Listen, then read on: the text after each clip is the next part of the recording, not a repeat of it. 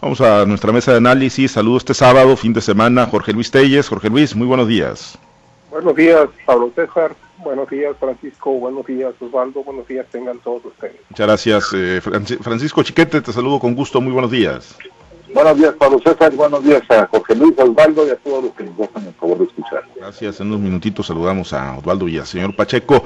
Y bueno, eh, será un fin de semana muy movido, como ha sido en los días previos, el, el, ambiente político en el estado de Sinaloa, definiciones que no terminan por llegar para los morenistas, pero bueno, pues ese, ese tema, pues ahí queda, ¿no? Porque pues, no, no, no ha habido tales definiciones todavía. Pero eh, lo que viene para el próximo lunes y seguramente pues estará muy movido también este fin de semana es eh, pues el Día Internacional de la Mujer. Llegó pues eh, esta pues conmemoración, esta fecha importante donde las mujeres pues han demostrado que están en pie de lucha ante pues la pasividad con la que el gobierno en todos sus niveles y las estructuras del Estado mexicano pues atienden el tema de la violencia en todo todos sus eh, ámbitos, violencia física, violencia de género, violencia política, violencia psicológica, emocional, en fin. Eh, pero bueno, eh, lo que ayer llamó la atención y ha estado muy fuerte ahí en eh, los medios, todos los medios, en redes sociales, son las imágenes de cómo se está preparando el gobierno federal, cómo se está preparando la Ciudad de México para las manifestaciones, cómo se han erigido grandes murallas metálicas en torno a diversos espacios y uno de ellos, a mí en lo personal no me había tocado verlo así, el Palacio Nacional, pues amurallado, ¿no? Totalmente blindado con estas grandes vallas de metal, pues que manda un mensaje de que Jorge Luis, ayer muchas mujeres en redes sociales, pues diciendo del tamaño de las vallas que está poniendo el presidente López Obrador afuera de Palacio Nacional, es el tamaño que tiene, eh, que le tiene a las mujeres por su falta de empatía y por defender pues a personajes eh, como Félix Salgado Macedonio. ¿Es, ¿Es miedo el presidente López Obrador o es mera protección para evitar pues que se deteriore Palacio Nacional físicamente o que pues una confrontación física vaya a terminar con saldo fatal, Jorge Luis. Eh, me imagino pues que ya como muchos te tocó ver esas grandes vallas que se erigieron en torno al Palacio Nacional en la Ciudad de México. Sí, Pablo César, buenos días de nuevo.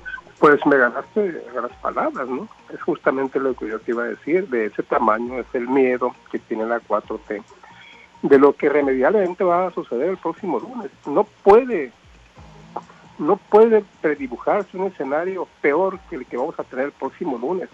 Y es que el propio gobierno de la 4T les dio la bandera suprema a las mujeres para esta manifestación que tiene el lunes, como es la, el empecinamiento de sostener la candidatura de Félix Salgado Macedonio en el gobierno de Guerrero, a pesar de todas las expresiones de las mujeres de todo el país y más allá de las fronteras, en el sentido de cómo es posible que el gobierno de México permita la postulación de un personaje como Félix Salgado Macedonio multiacusado de delitos contra la salud, de, perdón, contra la mujer, de violaciones, de agresiones y de todo lo que tú quieras. Si las mujeres ya por sí tenían muchas banderas, bueno, pues esta les ha dado, les cae así, ahora sí que como niño al dedo, ¿no? Como dijo, como dijo el otro. Y, no puede esperarse otra cosa el próximo lunes.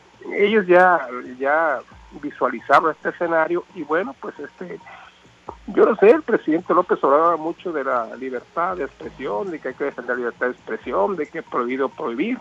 Pues esta clase de actitud refleja todo lo contrario. Yo creo que más allá de la protección a, a, Palacio Nacional por las agresiones de que seguramente será objeto, pues está eso precisamente, ¿no? El defender a un impresentable, como dice Chiquete, que a sangre y fuego lo quiere meter como candidato a la gobernatura de Guerrero. Pero eso es, una, eso es únicamente una de las muchas banderas que tienen las mujeres para manifestarse. Y hay de aquel que ose criticar estos métodos violentos que tienen las mujeres porque dicen, las mujeres defienden, nos critican a nosotros porque somos, porque operamos de este modo. ¿Y quién critica a los que han, a los que violan a las mujeres, a las que les asesinan de manera impune, a mujeres, a niñas, a, mujeres adultas, eh, se ha recrudecido desgraciadamente la violencia contra las mujeres en todas sus manifestaciones. Entonces, ¿qué más justificar indignación?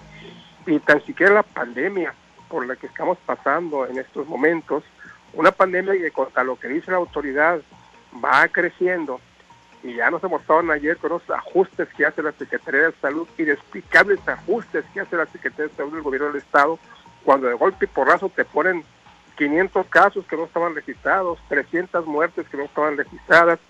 Esto es eh, una prueba irrefutable de que la pandemia sigue vigente, de que el problema ahí está. Y ni esto, ni esto va a tener las mujeres. Yo visualizo desgraciadamente un escenario muy violento el próximo lunes.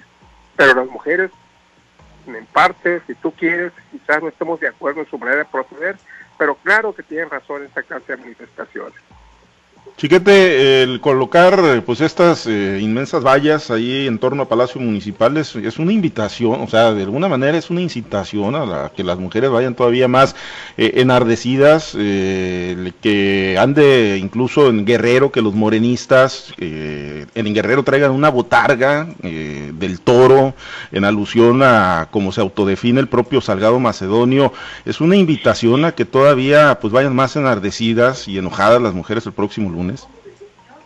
Sí, por supuesto. Es algo que muchos creímos imposible.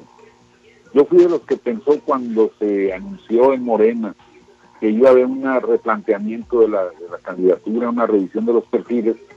Pensé que habían entendido que era imposible que trataran de engañar a la sociedad con un pues un procedimiento burocrático que no iba a nada. Pero sí, así está ocurriendo eh, el propio presidente volvió a defender, después de todo el que se ha hecho en torno a esta candidatura, volvió a salir a defensa de, Toro sin cerca, de Salgado Macedonio, incluso enfrentándose al New York Times, no porque el New York Times sea especial, sino porque muestra claramente la opinión pública mundial en torno a un caso como este. Es eh, absurdo, es increíble que el presidente y su gobierno prefieran aislarse de ellos, porque eso de encerrar el Palacio Nacional, pues es un aislamiento de ellos, porque no van a detener a las mujeres, no van a detener las causas por las que están luchando. Salgado ya digamos que es la pues la cereza del pastel, si podemos usar una figura negra como esa, porque los problemas son mucho mayores y muchos, mucho más numerosos que ese. Los asesinatos, los feminicidios, las violaciones, la violencia intrafamiliar, todo eso que no ha tenido ni siquiera una atención del gobierno. El presidente prefiere seguir diciendo que hay menos denuncias ahora que antes, que es una herencia del periodo neoliberal, cuando es un problema real, actual, vivo, que debiera tener respuestas. Yo no sé, antes los gobiernos inútiles también del PRI del PAN por lo menos que, se amurallaban con cifras, aunque fueran falsas, trataban de razonar el problema con la opinión pública. Ahora no, simplemente se establecen murallas. Yo soy pues, reacio, como toda la sociedad, a que el Palacio Nacional y las otras joyas arquitectónicas sean rayadas, pintadas, este, incendiadas. Son pérdidas que el patrimonio cultural del país tiene, pero no se puede reaccionar con un encierro como ese, a un problema tan sentido.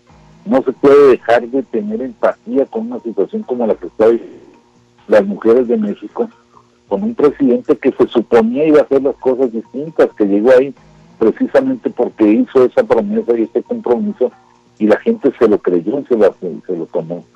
Es increíble que el país vaya evolucionando de esta manera y que ahora el diálogo vaya a ser con las vallas metálicas. El presidente en lugar de decir vengan las mujeres pues diga como dijo la ocasión anterior, nomás no me rayen las paredes y las puertas, que importan más que las, las mujeres que han muerto por la falta de atención. Y no, esas son las políticas públicas que están estableciendo en lugar del diálogo, en lugar de la búsqueda de respuestas. Osvaldo, te saludo con gusto, buenos días. Eh, pues se está pintando su raya el presidente, digo, eh, así lo vienen percibiendo las mujeres, pero eh, pues esta, el levantar vallas, el no mostrar empatía, porque se puede entender de que pues trate de descalificar como siempre lo hace a sus adversarios políticos, incluso, y lo decía Chiquete ahorita el New York Times, con todo lo que implica mostrar a México y a su gobierno y a su persona ante el mundo como, como lo están percibiendo las propias mujeres en el país, pero pero incluso ha habido un movimiento fuerte al interior de Morena, mujeres, senadoras, diputadas que pues han hecho oficios, han eh, mandado documentos, fijado posturas y tampoco está atendiendo, o sea, ya es un tema de, de, personalidad, de misoginia, de pues eh, simple y sencillamente no compartir de machismo el presidente Andrés Manuel López Obrador, Osvaldo, porque digo, ¿cómo, entenderlo, no? ¿Cómo que se intenta entender o cómo entender, no? Una, una postura que le está resultando altamente adversa en lo político y en lo social al presidente y lo vamos a ver seguramente Osvaldo el próximo lunes. Miren, para entender muy bien al presidente, les voy a hacer una recomendación. Vean una serie de Netflix que se llama Cómo defender al asesino. Eh, si no la han visto, vean, se la recomiendo mucho. Resulta que en esta serie hay tres principios el, asesino es confeso, ¿no? Todo lo, todo lo señala, todo lo demuestra que es el asesino. Sin embargo, pues un abogado, una abogada talentosa dice, ¿cómo defender al asesino y salvar al asesino? Y lo primero que recomienda es desacredita a quien te acusa. Bueno, pues es lo mismo que hace el presidente López Obrador. Están matando a las mujeres por la falta de atención eh, y por la falta de políticas públicas de parte de su gobierno y hay violencia política de género, hay asesinatos, hay feminicidios, hay abandono por parte de su gobierno hacia las mujeres que tenían guarderías y que ocupaban guarderías para sus hijos, a las mujeres violentadas, maltratadas, con, la desaparición de todos sus albergues, en fin, ha habido un abandono real de parte del gobierno López Obrador a las mujeres y eso mantiene indignada a las mujeres con justa razón. Sin embargo, el presidente que dice hay que desacreditar, desacreditar a todos los que te acusan. ¿Y por qué? Ah, porque son los conservadores, son los neoliberales, son los adversarios los que están acusando al presidente. Y luego te recomienda la abogada, te dice, hay que desaparecer todas las evidencias. ¿Qué hace el presidente a diario? Poniendo otras evidencias suyas, sus números, algunos no creíbles, pero bueno, son sus números, son sus dichos, son esto, lo otro, y deja y desvía la atención para que las evidencias que están en su contra no sean, no sean los elementos que estén en el raciocinio de la gente, de la mayoría de la gente o de los o de, o de las mismas mujeres que están indignadas y, procurando y protestando en contra del gobierno federal. Y luego te recomienda como tercera, búsquete un nuevo culpable. Y bueno, pues, aquí que dice el presidente todos los días, ah, es que los culpables es Calderón, es Peña, son los gobiernos neoliberales, pero él nunca asume su responsabilidad. A él se le contrató como gobernante, como gobierno, precisamente para eso, para que cambiara todas esas deficiencias de las cuales hoy se excusa él, que son culpas de otros gobiernos, para que las salvara, no para que las empeorara. Sin embargo, él se queda con la parte de que hay que culpar a otros. Bueno, pues la misma receta está siguiendo López Obrador en cada uno de los movimientos. Lo cierto que en todo esto hay una realidad y esa realidad es la que está llevando a que las mujeres estén en un grito de guerra diciendo ni un violador a gobernador. Pero no es solamente aquel violador sexual de una mujer, son aquellos violadores que atentan contra la dignidad de la mujer, que atentan contra su persona, que atentan contra infinidad de actos de violencia en contra de la mujer. Y en el caso de Sinaloa, lo decíamos ayer, pues aquí también hay, hombre, y señalábamos, hay casos juzgados, ahí está el caso de Mazatlán, del alcalde Luis Guillermo Benítez, quien tiene un fallo ante una instancia de un tribunal estatal electoral de, ejercer violencia política de género en contra de su única procuradora. ¿Y qué hacen ahora? Ah, pues pareciera que ya le han salvado todo porque lo ocupan y así como políticamente le hicieron legal un asunto, pues ahora legalmente le hacen, las políticas resuelven el asunto legal. Entonces, pues esa es la realidad que la gente está percibiendo. ¿Qué sucede en Aume?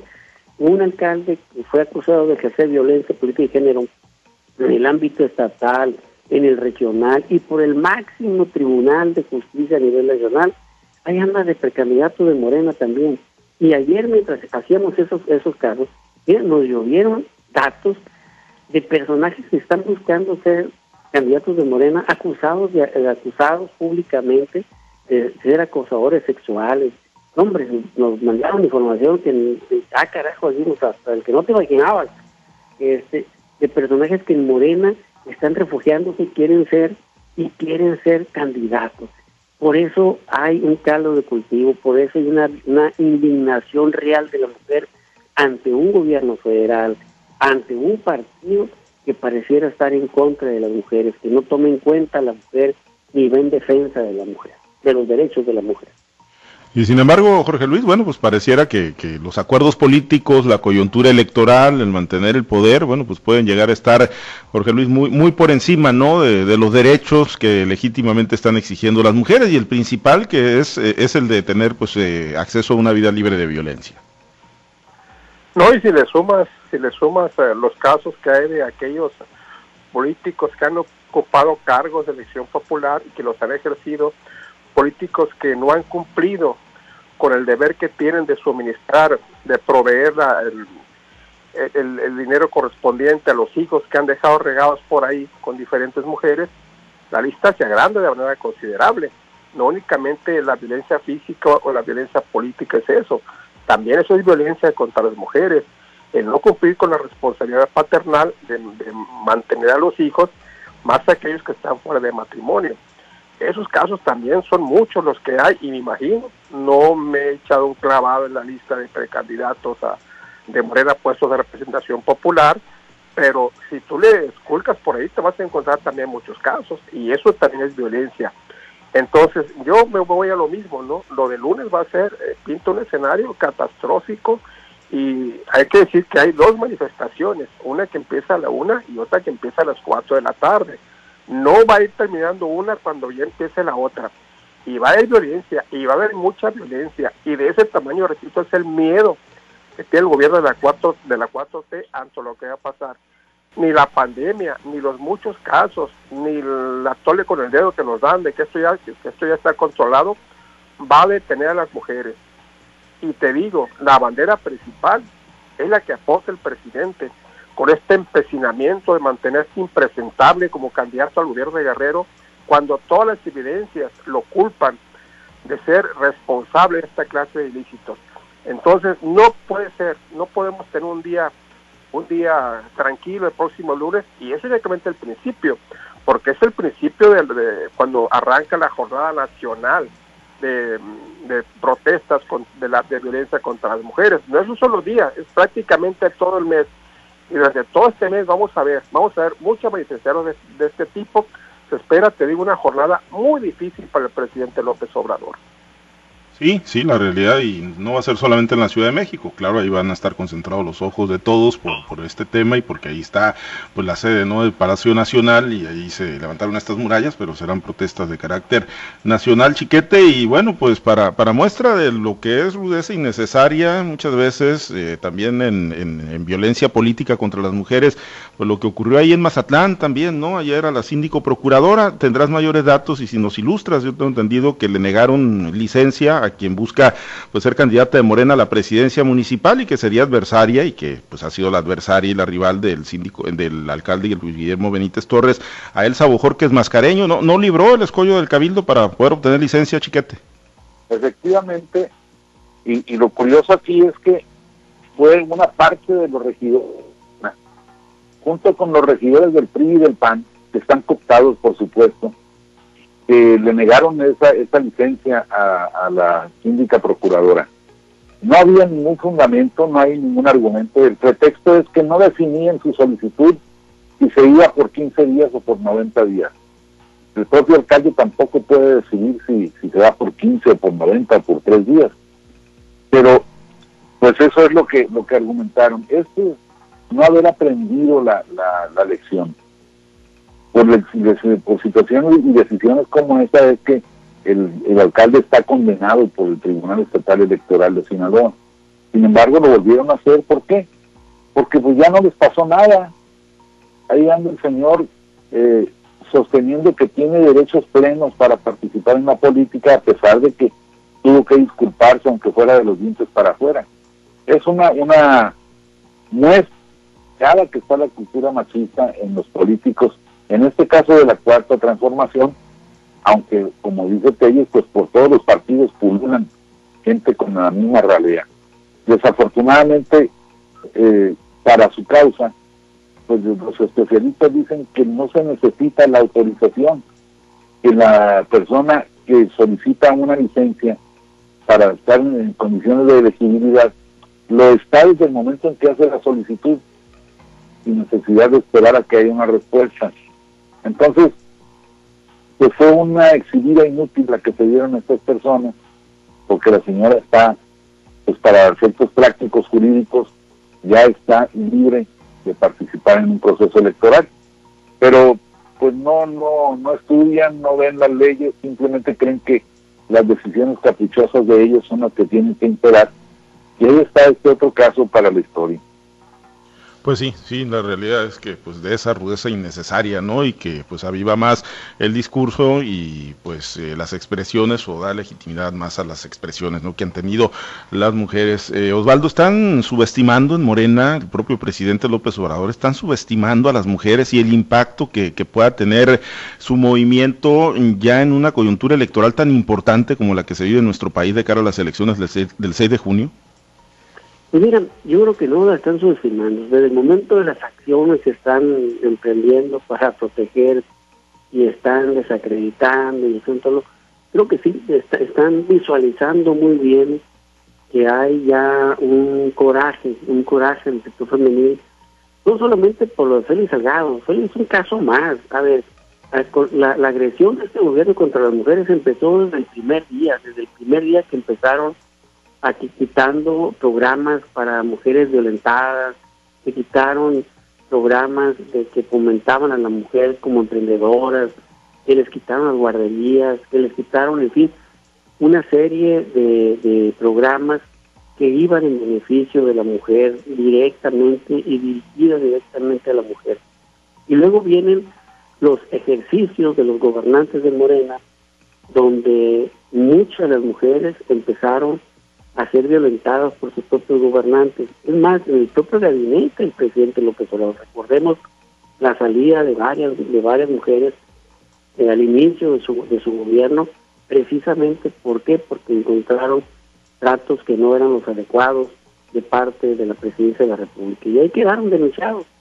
Recordemos aquella eh, que fue directora de bienestar y recientemente en el Programa Nacional de Vacunación, que no han coincidido, y aparte las han desacreditado.